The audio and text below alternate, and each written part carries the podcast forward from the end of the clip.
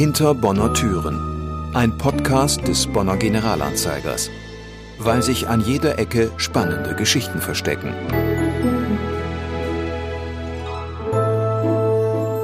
Sommer 1836. Ein langer Abend in der Kneipe neigt sich dem Ende zu. Eine Gruppe Bonner Studenten tritt den Heimweg an. Leise sind die jungen Männer dabei natürlich nicht. Einer von ihnen soll später einer der berühmtesten Philosophen und Gesellschaftstheoretiker werden. Karl Marx studierte seit 1835 an der Bonner Universität Rechtswissenschaften und kriegt die universitäre Gerichtsbarkeit am eigenen Leib zu spüren. Wegen nächtlichen Lärmens auf den Bonner Straßen verbrachte er die Nacht vom 16. auf den 17. Juni 1836 in einer Zelle des Unigefängnisses über dem Koblenzer Tor, einem Teil des kurfürstlichen Universitätsschlosses.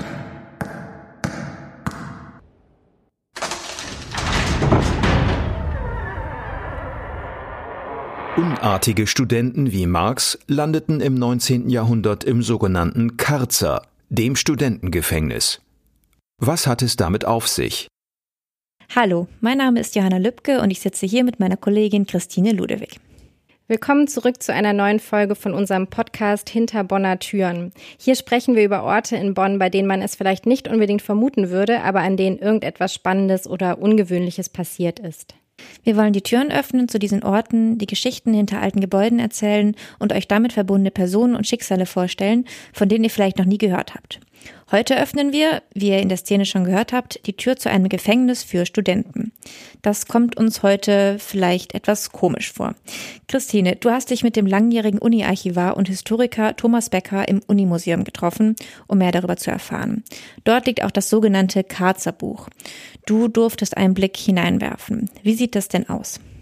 Alt auf jeden Fall und äh, so ein bisschen auch wie so ein Klassenbuch. Also da ist der Name handschriftlich notiert und die Art des Vergehens, wie lange der Insasse dort sitzen musste und auch in einem Sonderfeld, wie er sich verhalten hat. Da wurde häufig vermerkt, wenn der Häftling betrunken in seine Zelle kam oder er sich mit anderen Inhaftierten lautstark betrank. Das klingt doch eher nach einer fröhlichen Haftzeit. Und da steht auch unser Promi-Häftling Karl Marx drin. Ja, er ist laut Becker auch wirklich der bekannteste Insasse im Bonner Karzer. Friedrich Nietzsche hat zum Beispiel auch in Bonn studiert, steht da aber nicht drin. Er hat sich also entweder benommen oder eben nicht erwischen lassen. Neben dem Karzer Buch liegt in der Vitrine auch die Exmatrikulationsurkunde von Karl Marx von 1836 und da erfahren wir noch etwas mehr zu seinem Verhalten. Hinsichtlich seines Verhaltens ist zu bemerken, dass er wegen nächtlichen, ruhestörenden Lärmens und Trunkenheit eintägige Karzerstrafe sich zugezogen hat. Sonst ist in sittlicher und ökonomischer Hinsicht nichts Nachteiliges bekannt geworden. Die Untersuchung schwebt noch. Bis zu vier Wochen konnten die Studenten im Karzer eingesperrt werden. Was waren denn die Gründe für eine solche Bestrafung? Das waren zum Beispiel Beleidigungen von Aufsichtspersonen oder unter den Studenten, Raufereien, übermäßig langer Aufenthalt in Wirtshäusern und als häufigste Gründe die Teilnahme an Duellen und das nächtliche Lärmen auf der Straße. Dass es dabei anscheinend oft ums Feiern gegangen ist, wundert mich jetzt nicht unbedingt. Wer schon mal Darstellungen von Studenten aus dem 19. Jahrhundert gesehen hat, weiß, dass sie damals oft mit erhobenem Glas abgebildet worden sind, gerne mal auf dem Tisch stehend und auf jeden Fall so, als ob sie die ganze Zeit Zeit gefeiert hätten. Auf jeden Fall. Da lohnt sich auch mal ein Blick auf den Studentenbrunnen von 1913 in der Nähe des Infopunkts am Bonner Unischloss. Da gibt's auch ein paar feuchtfröhliche Szenen zu sehen, zum Beispiel wie ein Student zusammengesunken am Wirtshaustisch sitzt. Und so ein Abend ist dann also auch mal in einer Zelle geendet. Aus unserer Perspektive fragt man sich dann natürlich, wie war das überhaupt rechtlich möglich, dass die Universität Studenten einsperren konnte? Die Universitäten waren seit dem hohen Mittelalter, man kann das auf das Jahr 1188 datieren, ein eigener Rechtsraum. Und ursprünglich unterstand auch die gesamte Universität, also alle darin tätigen Personen mit ihrem Anhang der universitären Gerichtsbarkeit. Und das war eine komplette Gerichtsbarkeit, das heißt, im schlimmsten Fall gingen die Strafen bis zum Todesurteil. Und diese sehr mächtige Position einer von anderen abgeschotteten eigenen Gerichtsbarkeit, die wurde im Laufe der Jahrhunderte immer stärker zurückgedrängt. In der Zeit nach der Französischen Revolution, also als Bonn 1818 gegründet wurde, war das nur noch eine Gerichtsbarkeit über die Studierenden. Professoren, aber auch Bedienstete der Universität unterlagen längst den normalen Gerichten, wenn irgendwas gegen sie vorlag. Wo lag denn da die Grenze? Ja, da war entscheidend, wie schwer das Vergehen war und wie hoch die drohende Strafe war. Also wenn ein Vergehen mit Gefängnis zum Beispiel bedroht war oder einer hohen Geldstrafe, ging es beispielsweise um Diebstahl oder Körperverletzung, landete das nicht am Unigericht, sondern bei den normalen bzw. ordentlichen Gerichten. Und warum musste die Uni dann zu solchen Mitteln greifen in bestimmten Fällen? Es klingt ein bisschen so, als ob die Uni damals Ersatzeltern gespielt hat oder auch irgendwie Ersatzpolizei. Ja, das ging schon ein bisschen in diese Richtung. Um das zu verstehen, muss man sich die Situation damals vor Augen führen. Herr Becker hat das in unserem Gespräch so erklärt. Die Studenten durften, weil sie viel über Land von Uni zu Uni zogen, Waffen tragen. Das ist für uns ja heute auch unvorstellbar. Und das brachte natürlich ein gewisses Selbstbewusstsein. Und hinzu kam, dass sie zunächst dann in einer fremden Stadt alleine waren und dortigen Gangs, zum Beispiel von Gesellen, auch irgendwo ausgeliefert waren. Im Verlauf der Jahrhunderte schwächt sich das immer mehr ab und dann bleibt noch bestehen, dass diese jungen Männer natürlich zum ersten Mal von zu Hause weg waren, also sagen wir mal in Bonn im 19. Jahrhundert, und dass sie natürlich zum ersten Mal etwas Geld in der Tasche hatten und gerne über die Stränge schlugen. Und sie waren, das darf man nicht vergessen, bis zum 21. Geburtstag noch minderjährig. Und da kommt es natürlich zu einer erzieherischen Komponente dieser Bestrafungen. Das heißt, die Uni wollte die Studenten einerseits besonders schützen, aber eben auch im Zaum halten bzw. irgendwie auch erziehen. Und der Karzer war dann die Höchststrafe dieser Uni-Gerichtsbarkeit, nehme ich an. Nicht ganz. Wir werden gleich auch noch hören, warum man ihn als fideles Gefängnis bezeichnete. Die Höchststrafe war der sofortige Rausschmiss von der Uni. Okay, im Vergleich dazu klingt der Karzer echt eher harmlos und wahrscheinlich war der dann auch gar nicht so super gefürchtet unter den Studis, oder? Stimmt genau, in der ersten Hälfte des 19. Jahrhunderts war das auch so ein bisschen, ja, so ein Ding bei den jüngeren Semestern, dass man die universitäre Obrigkeit extra provoziert hat, um 24 Stunden Karzerhaft zu bekommen. Das war so ein, ja, Initiationsritums. Mutprobe ist schon zu viel, weil das war ein sogenanntes fideles Gefängnis. Das machte mehr Spaß, als Strafe zu sein. Wie lief diese fidele Haft denn dann ab? Man konnte Besuch empfangen. Das heißt, für geistlich, geistige Getränke war gesorgt. Man konnte äh, zu mehreren in einer Zelle sein. Bis zu vier Leute kamen in eine Zelle die übrigens wunderschön gelegen waren, unterm Dach vom Koblenzer Tor. Die beiden südlichen Zellen hatten einen wunderbaren Blick auf den Rhein und auf das Siebengebirge. Die beiden nördlichen Zellen hatten einen Blick auf die Innenstadt am Belder Berg. Und man ließ sich dann auch sehr schnell, wenn man das beherrschte, Musikinstrumente kommen. Man hat sehr viel gesungen damals, aber man hat eben auch musiziert. Und am Belder Berg war ein großes Mädchenpensionat. Und mit diesen musikalischen Aufführungen hat man versucht, die Aufmerksamkeit der Damen zu erregen und sich dann mit Zeichensprache zu verständigen, um am nächsten Tag zum Tee zusammenzutreffen. Die vier Karzerzellen hatten schwere eicherne Türen, aber die ganze Universität mit Ausnahme des Richters und des Karzerwächters wussten, dass die Schlösser nicht funktionierten.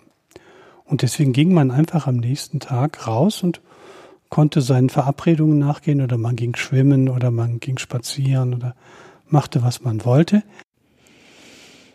Ja, das klingt ja eigentlich richtig nett. Wo bzw. wer war denn der Karzer Wächter? Das war äh, der Pedell, also das war die Jobbezeichnung und das war eine Mischung aus Hausmeister und Unigerichtsdiener. Der wohnte im Stockwerk unter dem Karzer mit seiner Familie. Er musste aufpassen, aber er musste eben auch viel in der Uni unterwegs sein als Hausverwalter und deshalb delegierten diese Wächter damals das Amt auch oft an ihre Frauen. Und die hatten laut Becker ein Herz für die Studenten, haben auch mal für die gekocht und sahen die Sache also offenbar sehr locker.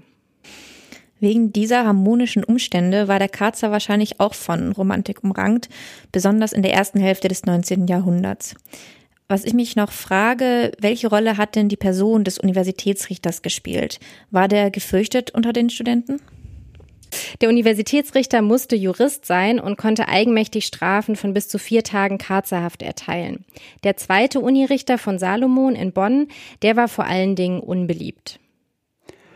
In Bonn, andere Universitätsstädte widersprechen da, in Bonn behaupten wir immer, dass das Ritual des Salamanderreibens, das ist ein Biertrinkritual, darauf zurückgeht, dass man damit sozusagen symbolisch den von Salomon, genannt der Salamander, mit seinem Bierglas zerreibt. Also es ist ein Zeichen dafür, wie unbeliebt er war. Im Unimuseum gibt es auch eine Karikatur von ihm als Salamander und die wurde aus dem Bonner Karzer abgezeichnet. Was wurde denn dann aus ihm? Der hat den Bogen mit seiner Strenge laut Becker irgendwann überspannt. 1851 verbot er den Studenten Mensuren zu schlagen, nahm ihnen die Waffen ab und legte wieder eine Sperrstunde um 23 Uhr fest. Und daraufhin gab es dann einen Aufstand, der damit endete, dass er all diese Maßnahmen wieder zurücknehmen musste. Wie haben die Unirichter eigentlich von den Vergehen der Studenten erfahren? Die Unirichter selber saßen an ihrem Schreibtisch, aber die Pedelle waren schon eine Art universitäre Polizei und achteten auf mögliche Vergehen. Da gab es auch einen Faktor, der sie da besonders motivierte, denn wenn sie einen Studenten auf frischer Tat ertappten und der dann in den Karzer kam, bekamen sie ein Kopfgeld. Und das war natürlich sehr attraktiv bei ihrem knappen Gehalt. Außerdem gab es auch Anzeigen von Vergehen. Was es nicht gab, war eine Auslieferung durch die Polizei, wie Becker erklärt. Denn die Polizei durfte Studenten nicht antasten, außer bei Kapitalverbrechen. Man ist in Bonn dann irgendwann dazu übergegangen, den nächtlichen Polizeistreifen, die gegenüber den Studenten völlig hilflos waren, immer einen Pedell mitzugeben. Der konnte Studenten verhaften. Das ist ja fast so wie die Wache Gabi in Bonn. Also wenn das Ordnungsamt und die Polizei in Bonn zusammen auf Streife gehen, aber ist wahrscheinlich auch ein bisschen ein gewagter Vergleich. Viele der leichteren Vergehen jedenfalls scheinen sich ja abends abgespielt zu haben, wenn die Studenten um die Häuser zogen. Herr Becker hat mir erklärt, dass nicht alle Studenten gleich viel Ärger gemacht haben. Besonders auffällig waren die sogenannten Chors, eine Form der Studentenverbindung. Ab den 1840ern schickte der König von Preußen, der später auch deutscher Kaiser wurde, seine Söhne an die Uni Bonn und deshalb strömten dann Adelssöhne aus dem ganzen Land dorthin. Und diese Männer brachten laut Becker wirklich viel Unruhe in die Stadt. Weiß man denn, wie die Bonner Bevölkerung zu den Studenten stand? Ja, dazu hat Herr Becker ein Beispiel genannt. 1865 hat ein Chorstudent, der auch bei der Kavallerie war, auf dem heutigen Kaiserplatz einem jungen Koch mit der flachen Seite seines Säbels gegen den Kopf geschlagen, ihn also schwer verletzt. Und da kam dann die Bonner Bevölkerung ins Spiel, wie unser Experte erklärt. Angeblich haben etwa 3000 Bonner an der Beerdigung teilgenommen. Der Grabstein befindet sich heute noch auf dem alten Friedhof, ein Stückchen hinter der Kapelle und ist ganz faszinierend. Er zeigt als schmale Stele eine Waage der Justitia, die auf einer Seite von einem Kavalleriesäbel runtergezogen wird. Und darunter ein Satzherr vergib ihm, denn er wusste nicht, was er tat. Aber das war eigentlich ein Ausdruck der Wut der Bonner Bevölkerung über dieses Verhalten der Chorstudenten, die glaubten, sie könnten sich einfach alles herausnehmen. In der zweiten Hälfte des 19. Jahrhunderts war es auch mit der Karzer Romantik vorbei. Das lag aber nicht daran, dass die Haftbedingungen heftiger geworden wären, sondern an einem Wandel in der Mentalität der Studenten nach der 48er Revolution. Dieser Versuch, an dem sich viele Studenten beteiligt hatten, für eine Einheit Deutschlands einzutreten, war nämlich gescheitert. Es ist insgesamt so, dass in dieser Zeit, der sogenannten Zeit der Reaktion, die Studenten, die noch auf der Universität sind, viel braver sind. Also die versuchen keine Rüpeleien, die versuchen keine Provokationen, wahrscheinlich aus Angst, dass die Obrigkeit sehr scharf reagiert nach der gescheiterten Revolution. Die Revolution scheint ja dann eine Zäsur gewesen zu sein, oder? Genau, in Bonn kann man das laut Becker beobachten. Während der Zeit der Revolution hatten Studenten außerdem die universitäre Gerichtsbarkeit und auch die Karzerstrafe kritisiert. In den 1850er bis 1870er Jahren war der Karzer dann schon nicht mehr das fidele Gefängnis, von dem wir gehört haben. Kurz darauf äh, wurden die Sondergerichte, wie das an der Uni eben auch, abgeschafft und der Universitätsrichter blieb zwar, aber war kein eigener Gerichtskreis. Und wie ging es dann mit dem Karzer weiter? 1888 hat die Unibibliothek mehr Platz gebraucht und damit den ganzen Bereich des Koblenzer Tors beansprucht. Der Karzer wurde verlegt und die Wände der alten Zellen leider weiß gestrichen. Ja, schade, dass von den Zeichnungen und auch vom Karzer selbst heute nichts mehr zu sehen ist. Vielleicht ist das Unigefängnis deshalb in Bonn auch nicht so bekannt. Ich habe in Heidelberg studiert und dort ist der Karzer zum Beispiel nicht nur bei Touristen, sondern auch bei Studenten sehr bekannt. Und in den Zellen sind die Zeichnungen und Kritzeleien der Insassen erhalten geblieben und man kann sich das Ganze heute noch anschauen. War der neue Anstrich in den Zellen dann das Ende des Unigefängnisses in Bonn? Noch nicht ganz. Der Pedell, der Karzer Wächter, hat eine neue Bleibe bekommen, ungefähr dort, wo heute der Haupteingang ist. Und bei Recherchen haben der Historiker Becker, mit dem wir gesprochen haben, und sein Team dann eine lustige Entdeckung gemacht. Und wir haben eine ganze Zeit lang recherchiert und haben dann festgestellt, also erstens, es gab gar keinen dauerhaften Karzer mehr, sondern der Pedell hatte einen Raum seiner Wohnung zur Verfügung zu stellen, wenn tatsächlich mal ein Student zum Kar oder theoretisch eine Studentin zum Karzer verurteilt werden sollte. Und wir haben dann alles Mögliche abgesucht und unsere Theorie ist heute, dieser Raum, dieser zeitweise Karzer Raum, ist genau da, wo mein Büro ist. Das ist ja echt ein lustiger Zufall. Und wo Herr Becker es gerade schon so halb angedeutet hat, ist denn mal eine Studentin im Karzer gelandet? Nee, dafür hatten Frauen in Bonn auch nicht viel Zeit, denn sie durften erst ab 1908 in Bonn richtig studieren. Becker ist auf jeden Fall kein Fall einer Studentin in Karzerhaft bekannt. Die Strafe scheint in dieser Zeit ja sowieso kaum noch Thema gewesen zu sein. Und die universitäre Gerichtsbarkeit zieht sich aus dem Bereich dann ja auch zurück. Genau. Und abgeschafft wurde der Karzer dann wohl nach dem Ersten Weltkrieg. Und damit sind wir am Ende der Folge angelangt. Vielleicht denkt ihr nächstes Mal an den Karzer, wenn ihr unter dem Koblenzer Tor durchfahrt oder durchlauft. Vielen Dank an unseren Experten Herrn Becker fürs Erzählen und euch fürs Zuhören. Wenn euch der Podcast gefällt, abonniert ihn gerne und bewertet ihn, wo es geht. Bis zum nächsten Mal. Tschüss. Das war Hinter Bonner Türen, ein Podcast des Bonner Generalanzeigers, weil sich an jeder Ecke spannende Geschichten verstecken. Eine Produktion der Generalanzeiger Bonn GmbH. Redaktion und Produktion Johanna Lübke, Christine Ludewig und Andreas Deik. Sprecher Martin Busch. Grafik Sabrina Stamp.